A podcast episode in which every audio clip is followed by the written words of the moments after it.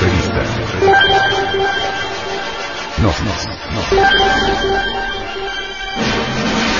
Edición 210 noviembre de 2011.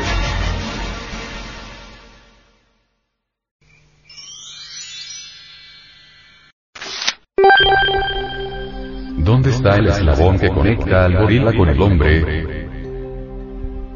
Por Samael Aumeor. El tema del origen del hombre es realmente muy discutible, muy espinoso. Mr. Darwin sentó ciertos principios en su obra que deben ser recordados por los mismísimos antropólogos materialistas. Dice Mr. Darwin que una especie que evoluciona positivamente, en modo alguno podría descender de otra que evoluciona negativamente también afirma Mr. Darwin que dos especies similares, pero diferentes, pueden referirse a un antecesor común, pero nunca la una vendría de la otra. Así que conforme nosotros vamos avanzando en estas disquisiciones de la antropología científica, obviamente encontramos ciertas contradicciones en el materialismo. ¿Cómo es posible que se ignoren los principios darwinistas? ¿Cómo es posible que aún hoy en día haya quienes piensen que el hombre viene del mono?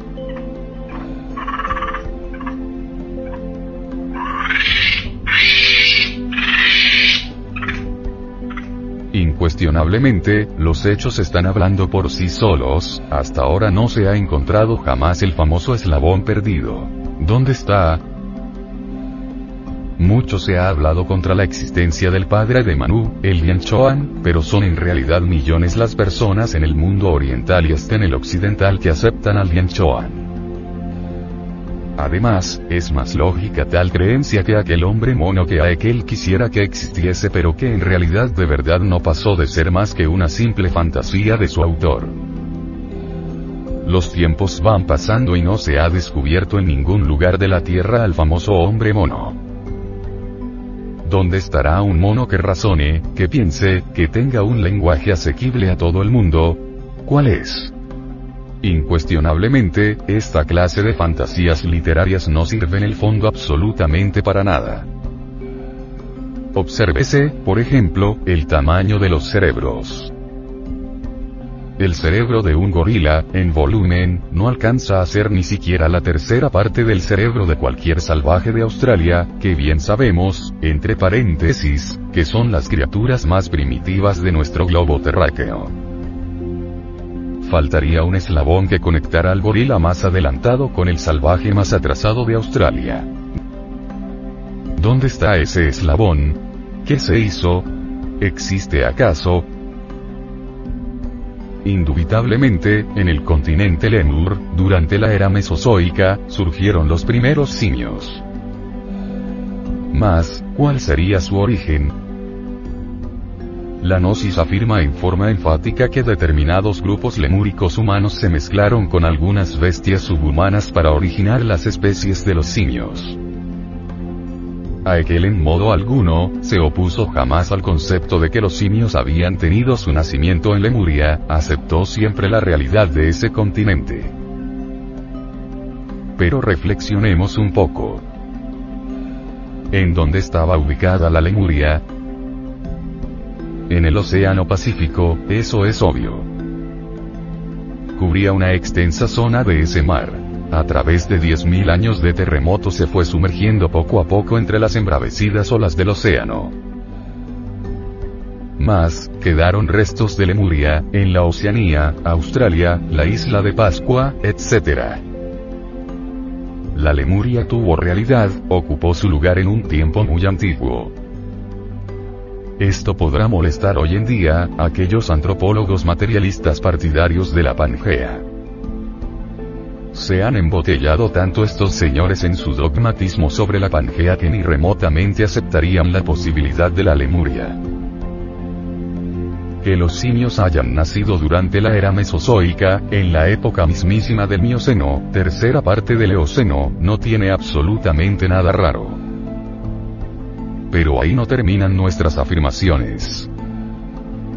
Otras especies de monos también tuvieron su origen en la Atlántida de Platón, que no pasa de ser más que un simple mito para los señores materialistas fanáticos de la Pangea. Sin embargo, la Atlántida existió aunque ellos la nieguen. Ya ha sido descubierta, aunque ellos se opongan. Cualquiera que haya estudiado el suelo marino, sabe muy bien que entre América y Europa existe aún hoy en día una gran plataforma. Hace poco, precisamente algunos científicos que descubrieran la Atlántida, se propusieron explorarla desde España. Sin embargo era la época del régimen de Franco y no les fue posible. La Atlántida no es pues lo que se cree, una leyenda fantástica. Tuvo realidad. El mapa del mundo en otro tiempo fue completamente diferente, distinto.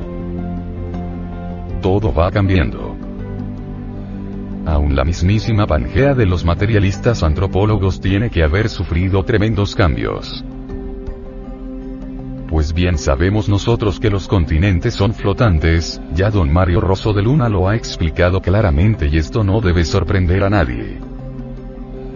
En eso sí están de acuerdo los fanáticos materialistas de la Pangea, no lo niegan mas les falta muchísimo todavía como para conocer las causas o motivos de tales flotaciones continentales.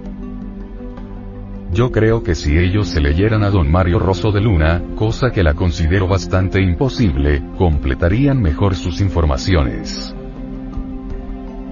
Si pensáramos en nuestra Tierra como un nuevo, la yema serían los continentes sosteniéndose sobre una clara, y entre la yema y la clara no faltan, naturalmente, sustancias, líquidos, elementos que la ciencia materialista, hoy por hoy, desconoce. Hay quienes creen que ciertos tipos de monos superiores, o de changos, diríamos nosotros, como el gorila, el chimpancé viene de la Lemuria. También hay quienes afirman claramente que las clases inferiores como el catirrino, el platirrino, etc., vienen propiamente de la Atlántida. En esto no pondremos objeciones, pero sí tenemos que reflexionar, y profundamente. Por ahora se están haciendo ciertos comentarios muy simpáticos, la ciencia materialista inventa todos los días nuevas hipótesis han establecido una cadena muy curiosa, ridícula por excelencia, en relación a nuestros posibles antepasados. Como rey de esa cadena aparece el tiburón, del cual descienden, según dicen los antropólogos materialistas, los lagartos. Ridícula teoría, ¿verdad? Solo concebible por mentes de lagarto, realmente, y prosiguen después con el famoso oposum, criatura similar al cocodrilo pero un poquito más evolucionada, según enfatizan. Y de allí pasan, siguiendo el curso de la gran cadena de maravillas a cierto animalillo al que se le ha dado por estos tiempos muchísima importancia. Me refiero en forma enfática al lemurido o lemur, según le llaman le atribuyen una placenta discoidal, cuestión que es rechazada por los mismísimos zoólogos. Contradicciones tremendas encontramos en estos recovecos de la ciencia, de la antropología materialista. Prosigue la cuestión, diciéndose que de ese animalillo que pudo haber existido hace unos 150 millones de años, desciende a su vez el mono y por último el gorila.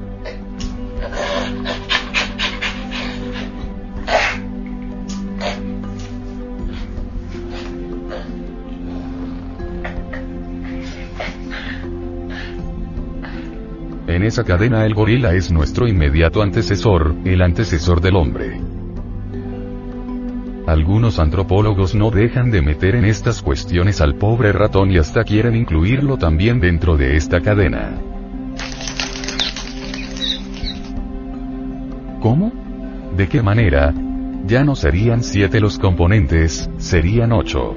Allá ellos y sus teorías afirman con un tono de sapiencia extraordinaria que el hombre era diminuto, microscópico, es decir, tan pequeñito que hoy en día nos asombraríamos al verlo.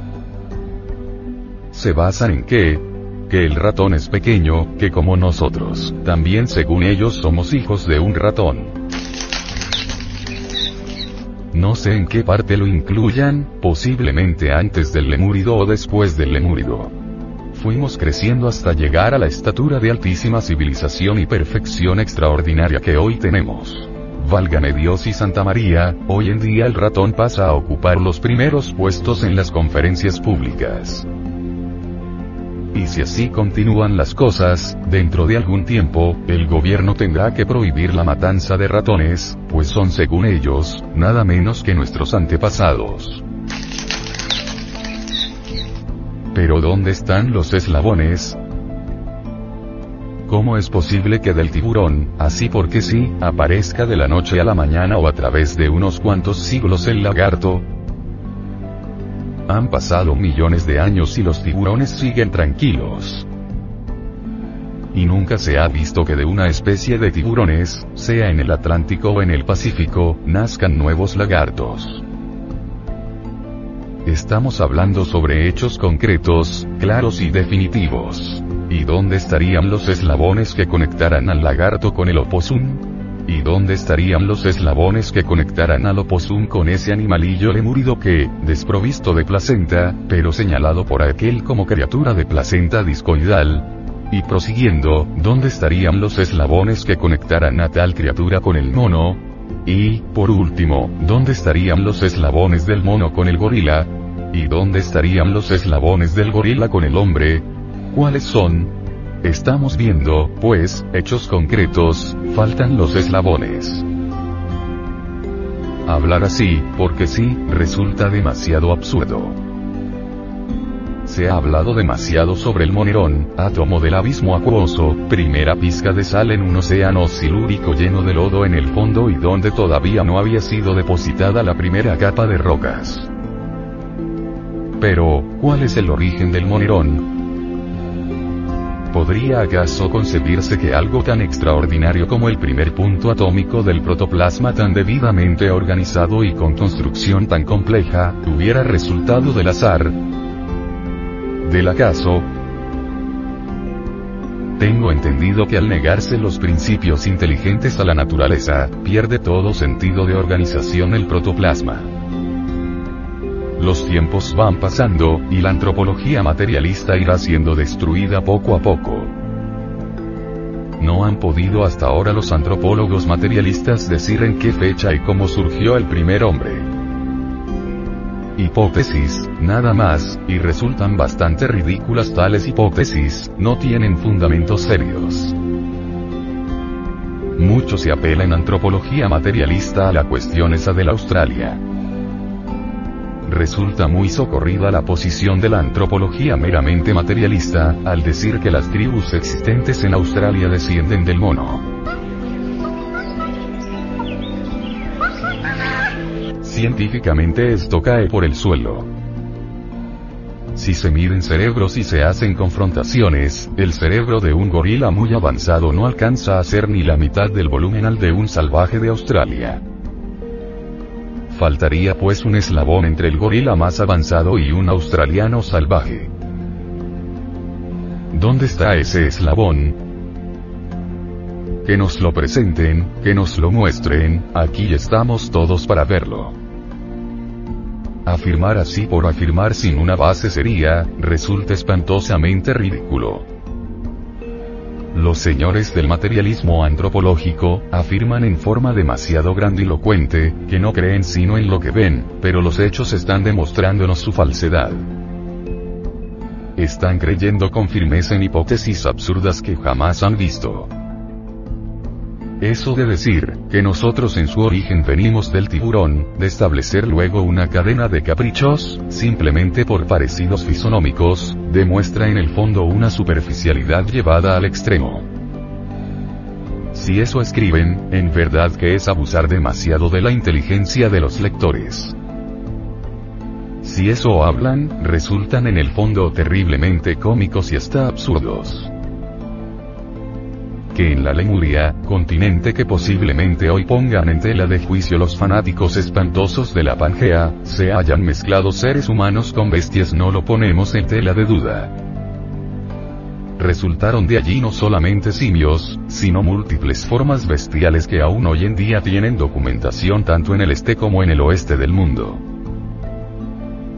Citaremos como ejemplo ciertos extraños simios lemures que podrían servir naturalmente de morfa para los materialistas superficiales de esta época, pero en verdad que uno debe afirmar con valor lo que es real. Me refiero a alguna especie que existió, que tan pronto se movía sobre manos y pies, como cualquier simio, como se erguía sobre sus dos pies, rostros azules y también rojos producto de ciertos seres humanos cruzados con bestias subhumanas del Mioceno, especialmente de la época mesozoica. Que hablaban si lo dicen las viejas leyendas. Sobre todo lo anterior encontramos referencias en papiros, códices, ladrillos, en monumentos antiguos y en los manuscritos arcaicos. Así que fueron múltiples las formas simiescas que surgieron en el viejo continente Mu.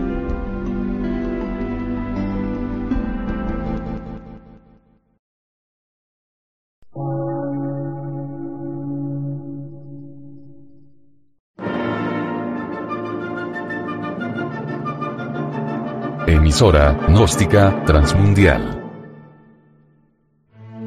Por una nueva civilización y una nueva cultura, sobre la faz de la Tierra.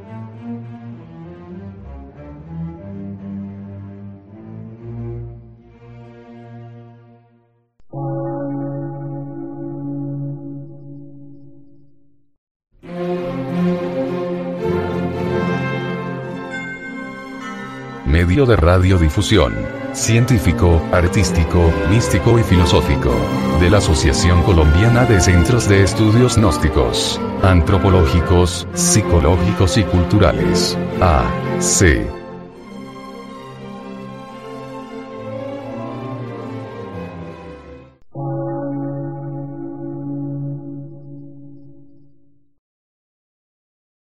Lectura en movimiento. Difusión sin fronteras.